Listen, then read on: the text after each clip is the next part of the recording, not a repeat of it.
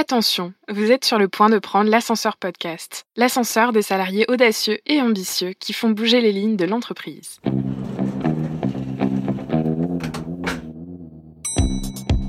J'ai une idée, euh, et si on faisait ça On va euh, faire quelque chose qui va être utile pour le monde. Alors, waouh, c'était vraiment une expérience extraordinaire. Il faut penser aussi avoir un, un, mindset ouvert pour accepter aussi de changer. On peut tout apprendre, ça c'est, ça c'est clair. Tu peux pas avoir mon intelligence et ma soumission en même temps. C'est un peu comme le truc dans Astérix, quand tu X27, il faut le formulaire bleu. Il faut avoir du culot, faut avoir de l'envie, faut avoir du courage, une vraie capacité de travail quand même. Ah bah on a rien sans rien. Avoir une communauté derrière soi, ça donne une force de dingue. Ils l'ont fait, pourquoi pas moi quoi. Bonjour, moi c'est Candice. Après un master en entrepreneuriat et innovation, j'ai fait un passage éclair en boîte de conseil. Et le moins qu'on puisse dire, c'est que ce n'était pas le bon endroit pour mettre en place mes idées. Depuis, je me suis investie bénévolement dans plus de 20 startup weekends pour aider les gens à monter leur entreprise. Surprise, 60% des participants sont des salariés qui n'arrivent plus à avancer dans leur boîte. Bonjour, moi c'est Mélisande et j'ai fait toutes mes études en apprentissage. C'était génial, mais quand j'ai pris mon poste de directrice d'agence, je me suis très vite ennuyée. Je me sentais à l'étroit dans mon job à cause des process et l'inertie de ma boîte. Du coup, j'ai tout plaqué pour entreprendre et résoudre ce problème. Ensemble, on a décidé de monter l'ascenseur Corpo pour accompagner les salariés à transformer les entreprises de l'intérieur. En janvier 2019, on s'est donc lancé le défi fou de tourner 30 podcasts en 30 jours sur les salariés qui ont tenté de le faire. Pourquoi? On veut vous montrer que c'est accessible à tous. Qu'ils aient 20, 30, 40, 50 ans, ils vous livrent sans langue de bois tous les mardis à 8h leurs secrets, leurs challenges, leurs succès et leurs échecs.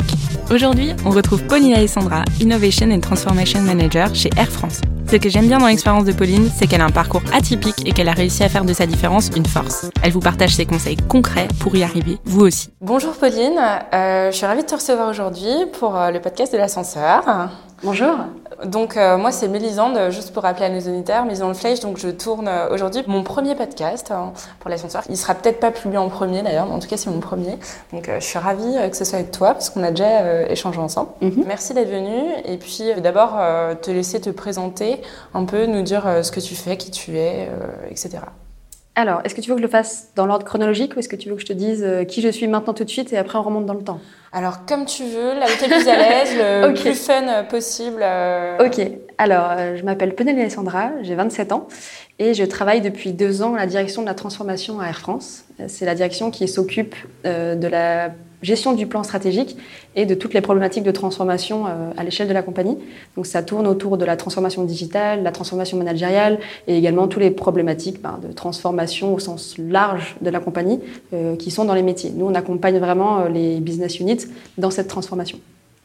Alors j'ai un parcours un peu spécial parce que je ne suis pas du tout, par exemple, issue d'une école de commerce. Euh, à la base, je suis historienne, donc j'ai fait euh, Hippocane, Cagne. Euh, puis après, j'ai bien aimé, alors j'ai fait une cube, donc ça fait trois ans. j'ai intégré l'école normale supérieure de Lyon, où j'ai fait un master spécialisé dans l'histoire culturelle. où J'ai étudié les politiques culturelles sous l'occupation. On est un peu loin de, tout ce qui est innovation. Et encore que, on pourrait trouver des points communs, mais et euh, à la suite de ça, j'ai décidé de me réorienter parce que j'avais euh, pas envie de devenir prof.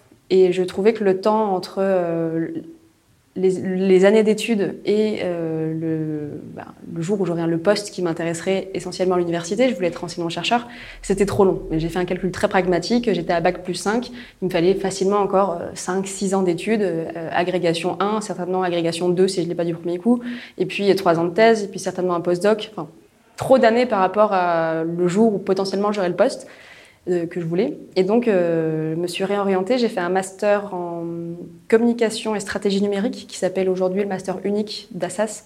C'est, euh, je me souviendrai plus du sigle, mais c'est euh, innovation, communication et puis euh, nouvelles technologies. À la suite duquel j'ai intégré Air France en apprentissage. J'y suis restée un an. J'ai été consultante chez IBM pendant plus d'un an. Et euh, en 2016, novembre 2016, j'ai intégré Air France, du coup, à la direction de la transformation. Ok, ben, un parcours euh, incroyable déjà. Alors moi j'ai deux questions déjà qui me viennent. Alors comment on fait euh, pour être à, à, 27 ans à ton poste chez Air France Et une autre question, euh, euh, bon, moi ça m'est arrivé dans mon parcours aussi, mais je pense que ça peut intéresser nos auditeurs. Comment on fait pour travailler chez Air France, partir de chez Air France et revenir chez Air France? Euh, Alors pour tes deux questions, je vais avoir une seule réponse. beaucoup de chance. je pense qu'il ne faut pas oublier que parfois les planètes s'alignent dans le bon sens. Air France est une entreprise qui recrutait pas pendant des années ou qui recrute des, profils qui sont pas les miens, des ingénieurs, des mécanos, euh, des, euh, des, gens qui sont spécialisés dans l'industrie de l'aviation. Et il se trouve que euh, la transformation digitale était un sujet qui, était, qui commençait à, à, voir le jour, que mon ancien directeur a eu la, possibilité de recruter une personne et que pile à ce moment-là, une personne qui me connaissait a parlé de moi, mon CV est passé et une chose en faisant une autre, j'ai réussi à avoir le poste. Mais c'était un poste que j'ai eu euh, par bouche à oreille. Et donc, euh, j'avais gardé, de très bonnes relations avec mes anciens collègues qui savaient que je n'étais pas forcément très heureuse chez IBM. Et il y a eu une succession d'opportunités que j'ai réussi à prendre. Et euh, je suis retournée à ce poste-là. Alors justement, tu as parlé de chance, c'est vrai, je pense que c'est important, mais tu as aussi parlé d'opportunités que tu as réussi à prendre. Donc finalement, c'est que le boulot, il vient de toi quand même. Ah ben on n'a rien sans rien, c'est-à-dire que ça n'existe pas la chance unique. Je pense que la chance, euh, c'est bien quand on sait la saisir, quand on peut aussi la provoquer.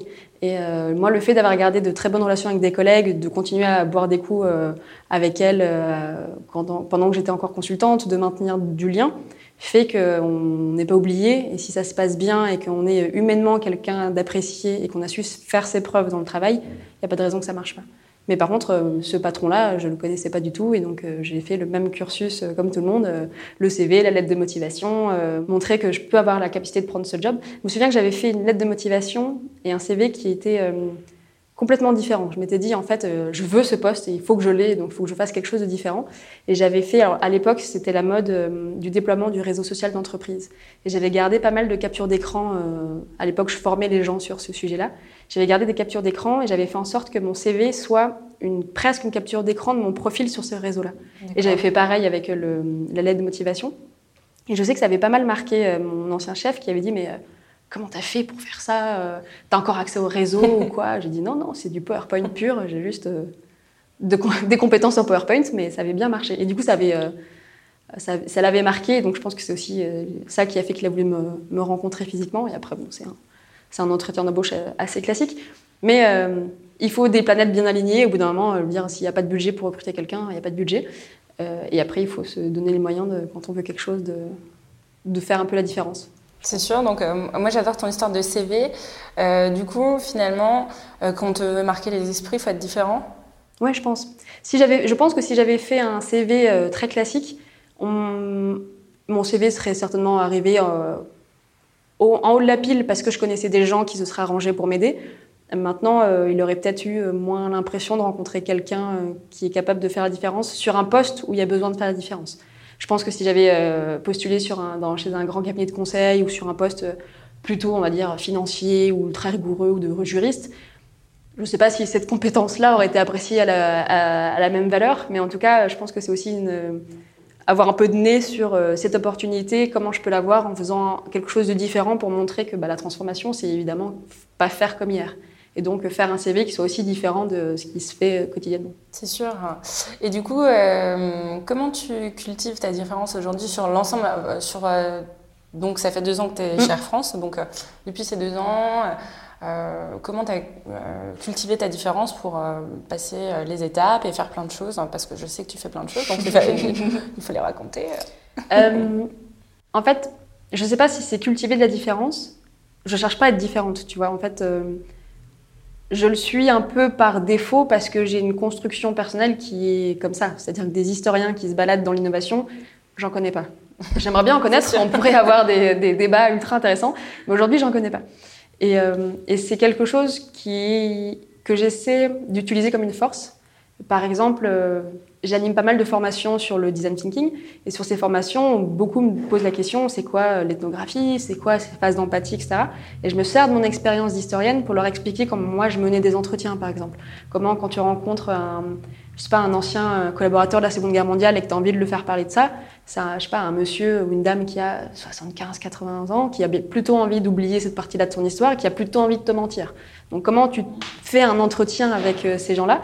Et c'est doublement intéressant parce que tu peux le mettre en parallèle avec euh, ben, savoir gérer un entretien comme ça, c'est aussi gérer un, entretien face à un client qui va te poser euh, des difficultés parce qu'il va pas vouloir te dire la vérité, parce qu'il va pas être en capacité de te la dire, etc. etc. Donc c'est, tu vois, c'est des compétences qui sont en fait qui ont l'air différentes, mais que tu peux utiliser d'un métier à un autre. Et donc moi, j'essaye de jongler avec ces, C'est cette vision-là. Après, je sais que j'aime bien faire plein de choses parce que si je suis pas euh, surbookée, j'ai l'impression de m'ennuyer. Ah. C'est un peu paradoxe. Je comprends, c'est pareil.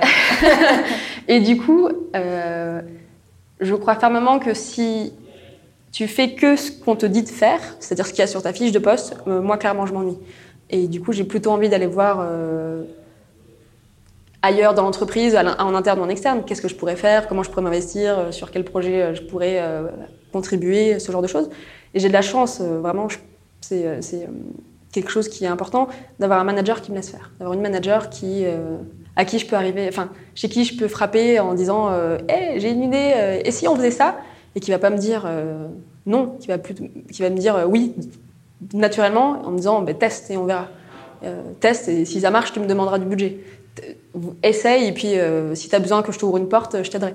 Ça, c'est ultra important quand tu es dans ce genre de thématique-là, d'avoir euh, quelqu'un sur qui t'appuyer, ou en tout cas qui te fait assez confiance pour dire elle va pas faire n'importe quoi, et euh, s'il y a besoin d'un petit coup de main, je l'aiderai, mais par contre qu'elle se débrouille toute seule d'abord.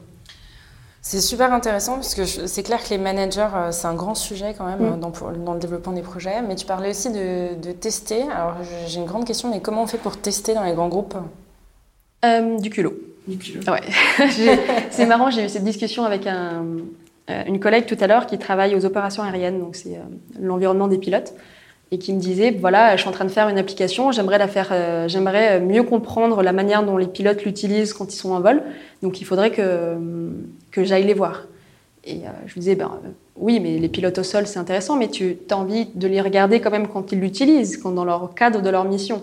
Donc tu te mets derrière eux dans le cockpit pendant qu'ils volent, et puis euh, dans les phases où ils sont un peu disponibles, tu leur parles, tu leur poses des questions, tu es avec eux au moment où ils volent.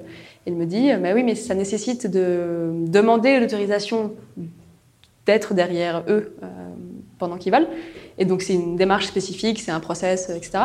Et elle me dit, ah non, je peux pas le faire, c'est pas possible. Ah bon? Parce que euh, mon manager va dire non. Ah. Donc j'avais beau lui dire, mais en fait c'est ton métier. C'est pas en train de te dire que tu fais un aller-retour pour le plaisir de la découverte ou c'est c'est ton métier. Et donc c'est, je pense, tu as deux freins. Tu as le frein managérial qui consiste à dire tout ce qui est en dehors de, du bureau n'est pas du travail. En gros, tu n'es tu n'es euh, efficace que quand tu es derrière ton bureau. Et ensuite, euh, c'est euh, de l'autocensure. Je demande pas parce qu'il va me dire non. Oui, c'est En fait, sûr. si tu demandes pas, oui, on va te dire non, C'est sûr. sûr. Totalement. Et du coup, mais il y a quand même aussi des managers euh, qui ont un peu peur euh, de laisser leurs collaborateurs faire parce que sinon ils pourraient prendre la responsabilité des choses, ils n'ont pas trop envie. Il y, a, il y a aussi ce problème-là, euh, je pense. Et du coup, comment on fait pour euh, quand même avancer quand on a un manager qui ne nous soutient pas? Bah, c'est très compliqué. Je pense qu'il faut aller trouver après des alliés ailleurs. Euh, moi, j'avais un projet où je suis allée voir un, un responsable qui m'a dit non. J'ai dit OK. Bah, je suis allée voir un autre responsable qui m'a dit oui. Ah bah voilà. Bah, voilà. Et du coup, pas eu de problème avec euh, Eh ben, Pas encore. Ça ne saurait tarder. hein, je vais être très honnête. Mais c'est pas grave parce que j'ai trouvé un soutien, donc je pourrais me cacher derrière. Et en fait, tu vois, c'était un projet qui était à la frontière entre la communication et la formation. Ok, ben, j'ai enlevé le label communication, j'ai dit c'est 100% de la formation, donc c'est dans le périmètre de la formation, et donc tu truandes comme ça. Alors qu'en fait, si la formation m'avait dit non et la communication aurait dit oui, j'aurais dit ah, c'est un projet euh, communication, ça n'est pas dans le. En fait, Oui. tu vois, il faut jouer avec. C'est d'avancer. En fait, le- moi, je pense qu'il faut jouer avec les codes. C'est-à-dire qu'il faut comprendre les règles et jouer avec. Si, si tu es avec des personnes qui sont extrêmement périmétriques, il suffit juste que ton projet soit pas dans leur périmètre. Et tu le fais. Ouais. Et euh, c'est ultra pragmatique, hein, et c'est, euh, mais en même temps, euh, les grands groupes changent, mais petit à petit. Et du coup, pour bien jouer avec eux, il faut connaître les règles, les règles du jeu. Et ça, ça s'apprend qu'en étant, en, en parlant aux gens, en se prenant des baffes, en se prenant des portes. Enfin, tu vois, moi, je voulais, ce, ce projet-là, c'est un projet, de- c'est un projet de podcast justement que j'ai lancé. Et je suis allée voir la personne en, en lui disant, bah, je voudrais faire ça. On m'a dit non. J'ai dit ok, mais je l'ai fait quand même. et ça marche. Et j'ai des gens qui me disent que c'est super. Et je, savais pertinemment qu'il y avait de la valeur ajoutée. Par contre, il faut vraiment euh, être certain que ce que tu vas faire, c'est bien. C'est-à-dire que moi, je suis convaincue, euh, mais à 1000%. Si, à partir du moment où tu commences à douter de ton idée, c'est compliqué d'aller euh, jouer, euh, dire dans la cour des grands en train de convaincre euh, directeur X ou directeur Y. Mais à partir du moment où toi, tu es 100% convaincu, tu peux déplacer des montagnes. Mais toujours avec des alliés. Et donc, il faut aller trouver les alliés au bon endroit. D'accord, mais en tout cas, pour toi, il y a toujours une solution de trouver Ouais. des alliés quelque part. Ah oui, bien sûr. C'est grand. L'avantage, c'est que c'est quelque chose que tu n'as pas dans les, euh, dans les PME ou dans les startups. C'est que dans les grands groupes, c'est tentaculaire. Donc, il faut juste se balader dans la bonne tentacule, j'ai envie de dire. Mais tu vois, euh, moi, une direction m'a dit non, euh, la- l'autre direction m'a dit oui. Ok, parfait. Et puis on m'a mis des gens qui pourraient m'aider, on m'a mis une plateforme à disposition. Enfin, tu vois, ça peut aller très très loin. Donc il suffit juste de trouver parfois le bon levier. Et il existe toujours dans un grand groupe. Tu vois, Air France, on est quoi C'est plus de 50 000. On va me faire croire que dans les 50 000, il n'y a pas un directeur quelque part qui va trouver que l'idée mérite d'être testée. Sans que ça lui coûte rien, en fait. Cette directrice-là, ça lui a coûté rien. Au contraire, je lui fais du, du contenu de formation gratuitement intéressant qui intéresse les gens c'est du win-win. Et tu as eu du budget du coup finalement quand même pour ça? J'en ai pas demandé. T'en as pas demandé? Pas besoin? Non, pas aujourd'hui non. Donc ça veut dire qu'en plus, alors on peut toujours trouver un moyen de trouver quelqu'un qui nous aide, mm. toujours faire les choses, et parfois on n'a même pas besoin de budget. Mm. En fait, le budget, ça m'a coûté 100 euros et c'était euh, l'achat d'un micro. Et euh, du coup, c'est mon micro perso, et donc euh, je le ramène chez moi et c'est le mien. Si un jour je me décide, je sais pas, à chanter, ce sera mon micro, tu vois. Mais c'est le seul budget que ça m'a demandé. Du temps aussi, il faut en trouver. Et donc ça, je fais ça de droite et de gauche, comme une réunion, tu vois, ça me prend une heure. Bah, je considère que j'ai une heure à trouver dans mon agenda quelque part, ou je fais ça sur la pause déjeuner, ou je reste un peu plus tard le soir. Après, c'est. Moi, je ne considère pas que je travaille quand je fais ça, donc euh, c'est un plaisir. C'est sûr. Et du coup, ben, c'est quand même marrant que tu fasses un projet de podcast et qu'on soit en train de tourner un podcast. du coup, euh, tu peux nous en dire un peu plus quand même? Ouais, alors en fait, alors cet été, il faut que je remonte à, cet été, j'ai été donc hôtesse de l'air. Et euh, c'est une immersion que Air France propose. C'était la première fois qu'Air France le proposait. Et c'est une manière que les jeunes cadres découvrent à la fois le milieu des opérations. C'est quoi un avion qui vole? Ça veut dire quoi la ponctualité? Euh, C'est quoi un client mécontent? Et euh, proposer à des, à des personnes dans les bureaux d'être vraiment en front line. C'est-à-dire, quand tu fais un produit et que tu le donnes à un client et que ce client n'est pas content, généralement, toi, tu as un PowerPoint ou un tableau Excel qui va te dire pourcentage de clients pas contents égal. Bah là, le client pas content, tu l'as devant toi, il te regarde droit dans les yeux et euh, il faut lui trouver une solution maintenant dans un environnement où bah, tu es dans les airs et t'as pas euh, un Simply Market pour aller acheter euh, ci ou ça. Enfin, t'as pas de solution autre que ce qui est proposé dans, dans, les airs. Et c'était formidable. Vraiment, moi, j'ai vécu deux mois absolument incroyables. Tu te retrouves, je me suis retrouvée en uniforme à pousser ce qu'on appelle les voitures, c'est les, les trolley à servir des repas, à débarrasser, servir le café, répondre à des questions. Des gens qui me demandaient ah, Vous connaissez l'escale de Pékin? Tu lui dis non, et en fait, dans ta tête, tu as juste envie de dire euh, Je suis jamais allée à Pékin de ma vie. C'est la première fois que j'y vais, et d'ailleurs, c'est mon troisième vol, il faut pas trop me poser de questions parce que je pourrais pas aller bien loin. Bref, tout ça pour dire qu'en fait, à partir de là, je me suis rendu compte qu'entre les métiers du sol et les métiers opérationnels, tu avais un monde. Et en fait, on ne se comprend pas parce qu'on ne se voit jamais. Une hôtesse de l'air ne rencontre euh, jamais. Elle peut passer 40 ans de carrière et ne jamais parler à quelqu'un dans les bureaux. Quelqu'un du digital, quelqu'un du marketing, euh, quelqu'un même des produits, en fait. Quelqu'un qui va définir, euh, je ne sais pas, je te dis n'importe quoi, la marque du café. Eh ben, c'est quand même elle qui le sert à la fin. Mais elle ne sait pas pourquoi Air France, on a décidé de choisir ce café-là et pas un autre, et pourquoi, euh, pourquoi on a décidé de le changer, pourquoi on va changer la taille du gobelet, etc. etc. Toutes ces problématiques-là, c'est des problématiques qui sont parfaitement abstraites, parce que les gens ne se parlent pas et que c'est comme dans beaucoup de grands groupes, très siloté. Donc je me suis dit, en revenant à, mes fonctions, donc au 1er septembre, il faut trouver un moyen de parler à ces gens sans que ce soit compliqué, que ce soit euh, cher, parce que le problème de la vidéo aujourd'hui, c'est que c'est très cher de faire une vidéo, et il faut que ce soit autre chose que trois minutes sur un, une thématique, parce qu'en trois minutes, tu n'as pas le temps en fait, de raconter euh, toutes ces choses. Et surtout, je voulais aussi que ça redevienne humain. Nous, on a un gros défaut, par exemple, on va dire, euh, vous demanderez à la dame au sol. Oui, mais la dame au sol, d'abord, elle a un prénom, mhm. et ensuite, elle fait quelque chose, et ensuite, euh, est-ce qu'on se connaît pas ah C'est comme si on n'était pas dans la même entreprise, en fait. Donc, c'est vous demanderez à la dame au sol, vous demanderez à ma collègue là-bas. Mais on ne sait pas ce qu'ils font, en fait. Et donc, je me suis dit, il faut que ce soit au-delà d'une explication de métier, il faudrait savoir que c'est, en fait, euh, Julie, qu'elle a 20, euh, je sais pas, 25 ans de boîte, qu'elle a fait ça et ça avant, et qu'elle trouve que sa valeur ajoutée, elle est à tel endroit. En fait, l'aérien, c'est un milieu où tout est. C'est une grande chaîne de valeur. Et donc, en fait, si tu enlèves un morceau de la chaîne, l'avion ne décolle pas. Mais par contre, les gens n'ont pas forcément conscience. Si tu enlèves euh, quelqu'un du marketing, le billet d'avion, il n'est pas vendu, donc il n'y a personne dans ton avion. Si tu enlèves le mécano, l'avion, il est en panne. Donc tu peux, tu vois, c'est vraiment une succession comme ça de chaînes de valeur. Et c'est ultra complexe à comprendre parce que c'est très très large. Et donc je me suis dit, on va aller prendre des métiers euh, différents et rencontrer ces personnes-là, prendre 20, 30 minutes avec elles et leur demander d'expliquer concrètement qui ils sont, comment ils sont arrivés à Air France, est-ce qu'ils aiment cette compagnie, pourquoi, etc. Et aussi en quoi consiste vraiment leur métier et comment ils s'intègrent dans cette chaîne de valeur-là. Et ça fait des rencontres euh, fascinantes. Et donc je fais chaque fois euh, un podcast euh, opérationnel et un podcast plutôt siège et support. Et à chaque fois, c'est des rencontres incroyables. Et surtout, ça donne un regard complètement différent sur l'entreprise. Parce que c'est humain et en même temps, c'est ultra concret. Ok, donc du coup, il y a des moyens de pouvoir euh, rapprocher finalement les opérationnels euh, mm. des, des, gens qui sont dans le bureau. Je pense que c'est un sujet pour dans beaucoup d'entreprises. Donc euh, aujourd'hui, Air France développe du coup l'innovation et euh, elle innove aussi dans l'opérationnel. C'est tout l'enjeu de jamais oublier qu'en fait, on est une compagnie aérienne, donc le cœur de métier, vraiment, c'est l'opérationnel. Nous, le jour où nos, avions arrêtent de décoller, il euh, n'y a, plus, a plus de compagnie aérienne. Donc ça n'aurait pas de sens d'innover que sur des problématiques qui touchent euh, les sièges de support ou les bureaux. C'est ultra important, mais euh, c'est plus que nécessaire que d'innover sur les opérations. Après, c'est complexe parce que l'aérien, c'est un milieu qui est très normé en termes de sécurité, en termes de législation. Donc il faut jouer avec ces codes-là. Par contre, on considère que l'opérationnel est tout aussi important que tout le reste. Et donc il y a des cellules d'innovation dans absolument chaque entité Air France. On n'a pas de direction de l'innovation centrale. On a par contre des cellules d'innovation dans chaque business unit. Et donc, il y a un responsable d'innovation qui est en charge de développer l'innovation dans son cœur de métier.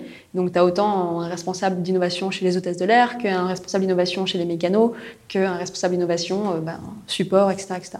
Et comment ils font du coup pour développer les synergies? Puisque j'imagine qu'il y a des solutions euh, utiles dans plusieurs euh, métiers. Eh ben, c'est très compliqué. Et ça, c'est, euh, on commence à travailler dessus depuis un an ou deux, mais longtemps, ça a été une entreprise silotée où chaque métier faisait son innovation et ça posait des problèmes assez bête, mais un hôtesse, une hôtesse de l'air et un pilote, euh, ils sont dans le même avion. Par contre, ils n'ont pas les mêmes euh, applications, ils n'ont pas les mêmes iPads, ils n'ont pas les mêmes. Et donc, quand on développait une solution hôtesse de l'air, le pilote pouvait dire mais pourquoi nous on n'a pas accès aux mêmes informations, on est sur les mêmes missions, on a envie d'avoir les mêmes données, etc., etc. Donc ça, c'est quelque chose qu'on essaye de corriger au fur et à mesure, et on a mis en place un une espèce d'entité de coordination, c'est-à-dire que c'est pas, il n'y a pas de leader entre guillemets, mais c'est vraiment de la coordination pour que toutes ces personnes-là puissent se voir une fois par mois et faire un bilan de euh, c'est quoi les, innovations du moment, comment comment on y va, euh, comment on se structure mieux, comment on se parle mieux, etc., etc.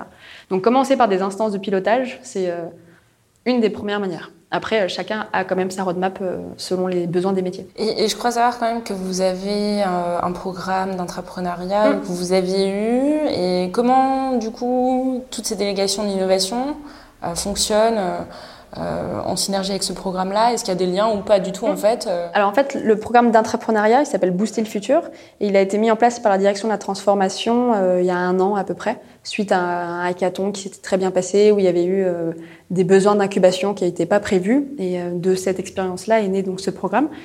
Il est porté en transverse volontairement pour pas que ce soit l'objectif d'une des directions. Par contre, toutes les directions à côté travaillent évidemment sur ce programme plutôt en tant que coach. C'est-à-dire que si euh, les, les, entrepreneurs viennent de partout, il n'y a, pas de, a pas de limite de business unit ou d'âge ou de typologie de contrat.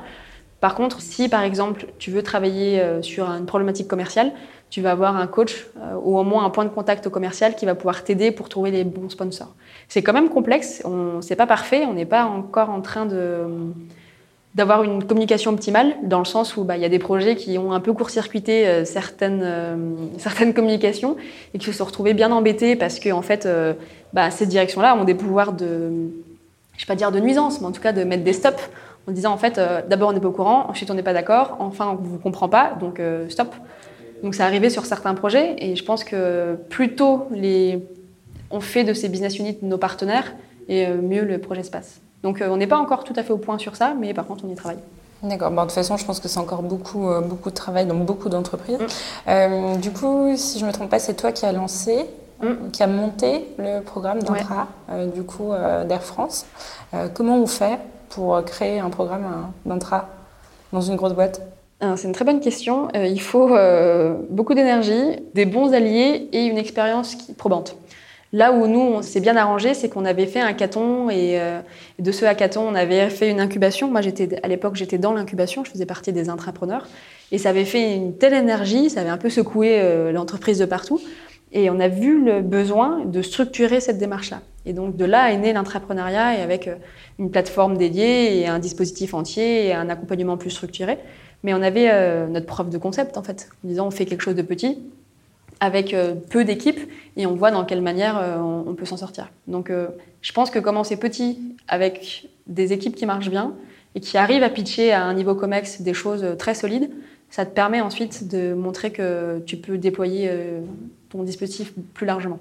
Si tu commences en voulant, dire euh, on va faire un dispositif global qui va toucher toute la compagnie, tous les salariés, j'ai peur que tout le monde euh, se, je sais pas, se refroidissent un peu en disant voilà, trop grand, trop gros, trop fort, trop transverse, on n'y arrivera jamais, on ne le fait pas. Alors que si tu commences, tu vois, nous on avait commencé sur une problématique très précise sur euh, vraiment un client. Hein, on, avait, on, a traité le problème des, des aléas euh, à chaud pour un avion. Donc en gros, quand est-ce que quand ton avion ne décolle pas, qu'est-ce qui se passe et comment tu traites mieux tes passagers? Eh ben, on est passé à l'étape 2 pendant la, avec Booster le futur en disant maintenant on veut des solutions qui ramènent des revenus. On se fiche que ce soit orienté client, orienté business, orienté ce que tu veux.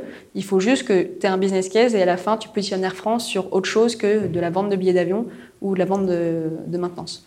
Et donc là, on avait des sujets qui, euh, qui sortaient un peu de nulle part, mais c'était juste des salariés qui avaient vraiment de très bonnes idées pour dire on peut faire faire autre chose à Air France que juste de la vente de billets d'avion. Parce qu'on a des données, parce qu'on a des compétences, parce qu'on a un secteur d'activité très large, parce qu'on a la possibilité de euh, X ou Y.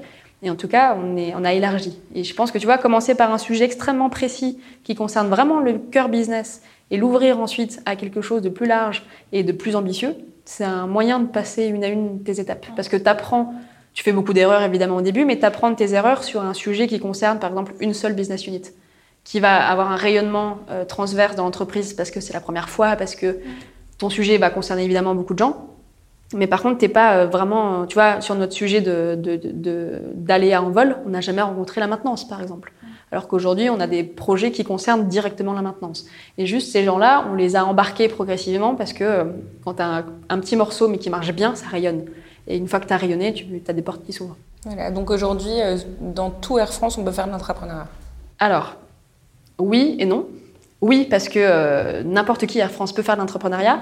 Non, parce que c'est euh, par saison. Donc tu vois, notre plateforme, elle n'est pas, euh, elle pas ouverte toute l'année. On le fait par saison. Donc on a fait une campagne d'appel à projet qu'on a terminée. Ensuite, on a sélectionné les équipes, on les a fait pitcher, etc. etc. Notre ambition, c'est de faire ça chaque année. Et donc d'avoir des grosses campagnes d'entrepreneuriat euh, une par an. Là, on est en train de voir si on lance la, celle de 2019 ou pas. Mais ça, ça vient en complément d'un dispositif d'innovation plus incrémental qui, euh, qui s'appelle le DIP, c'est la démarche d'innovation participative, qui, elle, euh, a lieu toute l'année. Ou grosso modo, si tu as une idée d'amélioration d'un processus, une idée d'amélioration ou une idée, que sais-je, tu peux toute l'année déposer ton idée euh, et puis la voir se réaliser ou non selon tout un processus. Mais tu n'es pas forcément le réalisateur de cette idée. Voilà. contrairement à l'entrepreneuriat. Et ça, c'est pas un peu dommage? Si, mais je pense qu'on n'est pas assez mature aujourd'hui pour euh, faire un dispositif comme ça à l'échelle, une échelle aussi grande avec autant de gens. Ok, mais finalement, est-ce qu'un salarié qui voudrait euh, développer une idée euh, qu'il a déposée dans votre boîte à idées mm. et qui n'est pas accompagné dans le cadre de votre programme, tu, lui dirais quoi? Bon courage. Bon courage, mais s'il a envie, tu... En fait, ça dépend, ça dépend le type de projet, ça dépend la manière dont c'est appréhendé. Ça dépend de tellement de critères qu'on n'aurait pas de recette magique, il faudrait faire du cas par cas. C'est pour ça que cette plateforme, elle n'est pas parfaite, cette de démarche euh, d'innovation participative, mais elle a le mérite d'exister et elle a le mérite de mettre en avant aussi des salariés qui, euh, qui décident que leur idée, ils veulent la mettre en œuvre et qu'ils euh, veulent le faire. Tu vois, si c'est juste de l'amélioration de processus, tu as un responsable qui va étudier la question et se dire effectivement, cette idée est très bonne, on la met en place, et lui, en tant que manager, il va, le, il va la faire redescendre. Euh, il y a euh, d'autres projets. Par exemple, j'ai une collègue qui a, qui a voulu créer une retraite box en disant euh, on, est une entreprise où les gens restent très longtemps, parfois toute leur vie, et on n'a rien pour accompagner les départs en retraite. Donc, je veux mettre en place une, retraite box. Elle a vécu un parcours du combattant parce que l'entreprise n'est pas mature pour l'accompagner. Par contre, elle a fait preuve d'une énergie sans borne. Elle a su s'entourer de gens pour lui permettre de pitcher à la bonne personne au bon moment, lui donner le le micro-budget qui lui manquait, lui faire les impressions, enfin, je ne sais pas trop quoi. Et de là est née euh, vraiment son idée qui est en train d'être mise en œuvre. Donc elle a finalement quand même réussi à le faire, alors même qu'elle n'était pas accompagnée. Et finalement, c'est un peu ce que tu disais au début, euh, qu'elle a su trouver euh, les bonnes personnes en, interne, qu'elle a sans doute poussé d'autres portes que celles qui étaient peut-être évidentes. Et que c'est comme ça qu'elle y arrive. Mais je suis vraiment convaincue que avoir une idée, c'est bien. Si tu n'as pas le réseau, c'est très compliqué. Et une grosse partie de la réussite d'un projet dépend du réseau que tu es capable d'activer. Et tu n'as pas besoin d'en avoir beaucoup. C'est-à-dire que parfois, euh, moi, quand j'avais sur des problématiques, j'avais pas de réseau. Par exemple, je voulais absolument rencontrer un expert logistique aéroportuaire. C'est pas du tout, du tout mon domaine. Qu'est-ce que j'ai fait? J'ai tapé logistique aéroportuaire dans l'annuaire hiérarchique. Et j'ai regardé euh, tous les gars qui avaient ce titre-là dans leur fiche de poste et j'en ai appelé deux, trois avec mon équipe. Et on a fini par trouver la bonne personne qui nous a donné rendez-vous et qui nous a aidés. Donc ça se crée le réseau. T'es pas obligé d'être sur ton existant. Par contre, faut, faut oser taper aux portes. Alors c'est sûr, du coup, comment on fait ouais, Comment on fait pour créer son réseau? Si on n'en a pas, si on a envie de monter un projet et qu'on, mm. est là devant l'annuaire à se dire euh, est-ce que je contacte ce responsable euh, qui fait quelque chose euh, qui n'a rien à voir avec moi, qui est sûrement peut-être même bien au-dessus de moi dans la hiérarchie mm. Est-ce que je peux le faire Comment je fais ah bah, La réponse est oui et tu prends ton petit. soit tu es très courageux, mais ce qui n'est pas mon cas, et tu appelles directement. moi je suis incapable de faire ça, je suis beaucoup trop timide. Mais par contre, t'envoies un mail et t'expliques vraiment ton projet. et puis peut-être que tu auras une réponse, peut-être que tu n'en auras pas. Si tu n'en as pas, tu peux relancer. Si tu n'en as pas, ben, trouve quelqu'un d'autre. Ou euh, il y a des astuces après, trouve l'ami qui connaît euh, l'ami 2 et l'ami, l'ami, l'ami 2. Et ça, mais c'est vraiment euh, du bouche à oreille. Moi, j'y crois vraiment très fermement. J'ai rencontré plein de gens comme ça en disant je cherche quelqu'un qui, et on me dit bah appelle, appelle machin et machin qui est en fait ultra sympa, qui va dire ouais super, bien, on y va ensemble. Je te présente. Génial, présente-moi. Mais en fait, c'est vraiment c'est, ultra humain les projets d'innovation. Pour moi, c'est si tu, peux avoir la meilleure idée au monde, et j'ai des exemples comme ça de gens qui ont des idées ultra pertinentes, mais qui n'ont pas, pas une capacité relationnelle assez forte pour s'appuyer sur des gens et vraiment contribuer avec eux, collaborer avec eux et, et bien s'entourer. Et je pense que l'intelligence émotionnelle est beaucoup plus importante sur un projet d'innovation que tes compétences techniques. Euh, tu peux être un très mauvais chef de projet, par contre, si tu as des, une capacité relationnelle incroyable, tu vas aller très loin. Moi, je suis 100% d'accord avec toi, mais du coup, c'est quand même euh, une histoire de culture. Mm. Euh, comment on fait pour développer une culture comme ça? Parce que moi, j'ai tendance à penser que ce serait quand même bien qu'on ait tous un peu cette culture. Alors, ça serait sûrement mm. euh, un peu la guerre dans les boîtes, on est d'accord. Je pense que ça va évoluer vers des modèles comme ça, où justement les cultures seront plus. voilà, ben, je fais ce qu'il faut, quoi. Mais comment, enfin, est-ce que tu as une idée comment on fait pour développer ce type de culture ben, je, pense que ça s'apprend. Euh, tu vois, moi, mon premier métier, euh, c'est qui était apprenti historienne. Euh, il m'est arrivé de passer des journées entières devant des cartons d'archives à ne parler qu'à une seule personne de la journée, qui était l'archiviste qui me donnait mon carton. À qui je disais bonjour, Audrey Lacotte, 4082Y. Ah, merci beaucoup, vous avez trouvé ce que vous voulez? Oui, non. Ah, c'est très pauvre comme échange. Et donc, toute ma construction, même intellectuelle, le, le milieu universitaire français t'encourage pas à faire ça, t'encourage plus à à te taire et à écouter le maître qui parle et puis à poser une question quand tu es euh, vraiment sûr que la réponse va être ultra pertinente. Si tu poses une question nulle, alors on va te dire oh là là, tu poses une question nulle. Bref. Ça, je pense qu'il faut s'en libérer très vite. C'est-à-dire que tu as une construction intellectuelle qui est ultra intéressante parce qu'en fait, elle est très française et en même temps, elle est très poussée. Par contre, euh, il faut travailler dès, dès, que possible sur, son, sur, son, sur cet aspect-là. Moi, j'ai commencé à m'en rendre compte le jour où je me suis retrouvée chez IBM toute seule.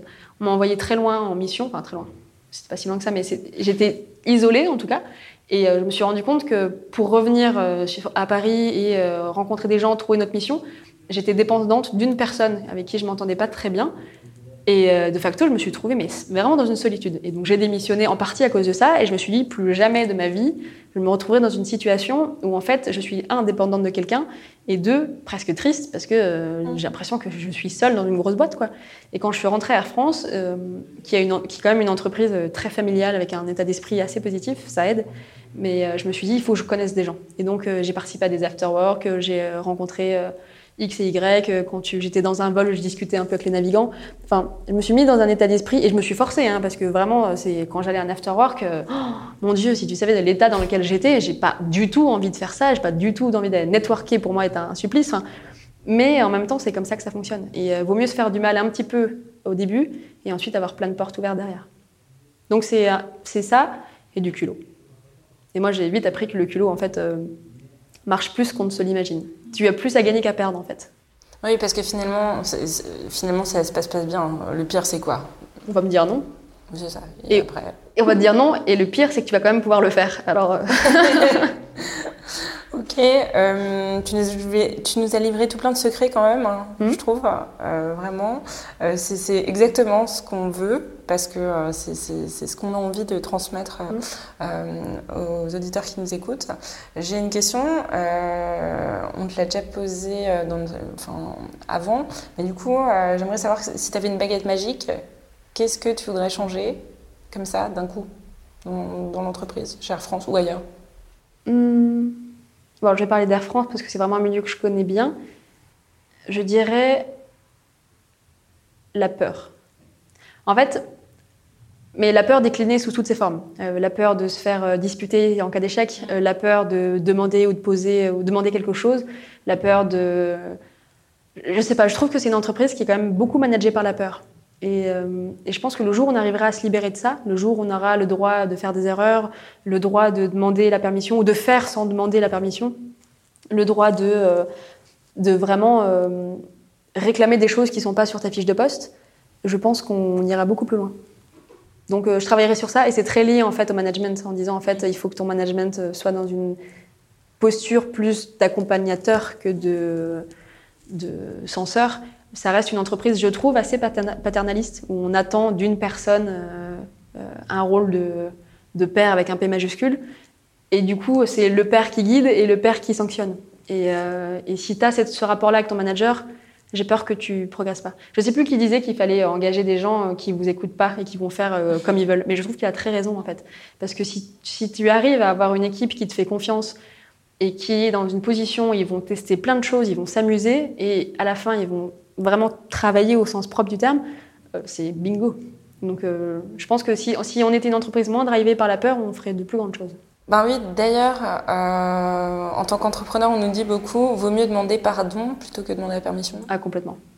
Ah, moi, je suis. Euh, mais je le fais en fait. Et du coup, je, je me suis pas mal excusée d'avoir parfois court-circuité des gens ou d'avoir mal fait parce qu'il y a. Tu vois, s'il y avait des choses sur mon, mon projet d'entrepreneuriat qu'il fallait refaire, je referais différemment avec du recul. Mmh. Je serais peut-être moins pushy, plus politique, euh, j'embarquerais plus de gens avec moi parce que j'ai conscience qu'en fait, si tu n'embarques pas la business unit euh, qui, qui, qui, va travailler avec toi, ton truc va dans le mur. Et euh, nous, on allait dans le mur en partie à cause de ça, parce qu'on a voulu être trop vite, trop fort, trop loin. Et en même temps, euh, c'est aussi comme ça que c'était fun. Donc, est-ce qu'on le referait différemment? Oui, je pense. Est-ce qu'on regrette d'avoir fait comme ça? Pas du tout. Donc c'est après, tu vois, c'est une source d'apprentissage et, et d'avoir appris un peu à la dure, hein, parce que ça fait jamais plaisir quand soit ton projet s'arrête, soit que c'est prouvé que c'est un échec ou que personne n'en veut bon, bah, tu retournes dans ton travail et tu te dis, eh ben, on va retourner faire euh, ce qu'on sait faire le mieux, à savoir ce pourquoi on est payé au quotidien. Mais par contre, euh, tu reviens pas dans un état d'esprit euh, similaire. Et donc, tu fais les choses différemment, tu as un recul aussi. Et ça, c'est ultra intéressant parce que sur ce que tu vas faire après, tu auras cette connaissance-là que tu n'avais pas au début. Et ça, ça n'a pas de valeur. Quoi. ouais. Du coup, si tu avais un dernier conseil à partager, à nous partager, à nous, à nos, à nos auditeurs, bah, c'est ultra cliché, mais je veux dire qu'il faut oser. Et je sais que tout le monde doit, doit certainement vous dire ça, mais euh, oui, tout le monde nous dit ça. si, tout le monde nous dit ça, on va finir peut-être par, rappeler les podcasts euh, oser. Euh, donc pourquoi pas Mais en, vrai, c'est, tu vois, il y a. Alors, si, si on dit pas oser, on va dire prendre les opportunités qui se présentent à toi c'est ça que j'entends par oser en fait. C'est vraiment, euh, tu identifies une opportunité et tu te poses pas 50 000 questions. Et euh, quand moi, je me suis décidée à quitter l'histoire et rentrer dans le monde du numérique, mais j'ai eu peur comme jamais. Je me suis dit, mais qu'est-ce que je fais? Personne ne voudra jamais de moi. première fois que je me suis retrouvée derrière un bureau, mais je te laisse imaginer l'imposture que j'étais. J'étais en train de me dire, oh, ils m'ont recruté parce qu'ils ont vu une grande école sur mon CV, mais euh, derrière, moi, je me souviendrai toute ma vie. Il y avait une, autre apprentie qui m'avait mis un petit post-it sur, sur un document. Il y avait écrit draft. J'avais pas la moindre idée de ce que ça voulait dire. En disant euh, draft, ok, bon déjà on va aller sur Google Translate pour savoir que ça veut dire brouillon. Et, je me suis posé vraiment la question, mais pourquoi elle n'a pas écrit brouillon quoi? Parce que c'était tellement pas mon univers. dire quand tu fais des études supérieures, tu parles dans un français qui est incompréhensible euh, dans le monde de l'entreprise où tu fais une espèce de franglais euh, un peu, un peu sale. Et ensuite, enfin, c'est des codes culturels, tu vois. Et ces codes-là, ils sont pas inaccessibles. Il faut juste, à bout d'un moment, plonger. Quoi. c'est comme dans, quand tu apprends à nager, ben, au début, euh, c'est compliqué. Tu fais une nage, et puis après, tu en fais deux, et après, tu es super à l'aise, et puis il y a des gens qui viennent plonger avec toi. Et, et voilà. Mais le, plus dur, c'est de plonger. On y va. Ouais, et en fait, qu'est-ce que tu crains? Rien. Ça, ça, enfin, moi, je relativise tout le temps en me disant, euh, c'est du travail. Au fond, ça reste un travail. C'est-à-dire que si tu n'es pas heureux, tu peux partir. Si euh, tu veux faire autre chose, ben, tu peux trouver des, des, solutions A, B, C, D ou E. Mais il faut que ça reste euh, quelque chose qui, ne définisse pas ton existence. Et je pense que si tu as du recul sur ça, tu peux euh, t'amuser vraiment comme un petit fou. Ok, bon, bah alors euh, j'espère qu'on va s'amuser, que nos auditeurs vont s'amuser. Et en tout cas, je te remercie. Euh, Avec plaisir, merci à vous. C'était euh, c'était très sympa. et donc, à très vite. Merci. Merci d'avoir écouté notre podcast jusqu'à la fin. Aujourd'hui, on espère que comme nous, vous avez été inspiré par l'invité du jour qui a pris sa carrière en main et qui est passé à l'action pour innover de l'intérieur. Si vous êtes encore là, c'est que l'épisode vous a plu. Alors rejoignez-nous et abonnez-vous à l'ascenseur podcast sur votre chaîne de podcast préférée comme Apple Podcast, iTunes, Google Podcast ou SoundCloud. Pour nous aider à dépasser les frontières, pensez à laisser un commentaire ou une note 5 étoiles. Ça nous permettra d'inspirer encore beaucoup plus de gens comme vous. Vous pouvez aussi partager le podcast à vos collègues et vos amis qui ont des idées, des projets ou tout simplement qui ont besoin de nouveaux challenges professionnels et de booster leur carrière. On vous souhaite une semaine pleine d'ambition et d'audace. On se retrouve mardi prochain pour un nouvel épisode de l'Ascenseur Podcast.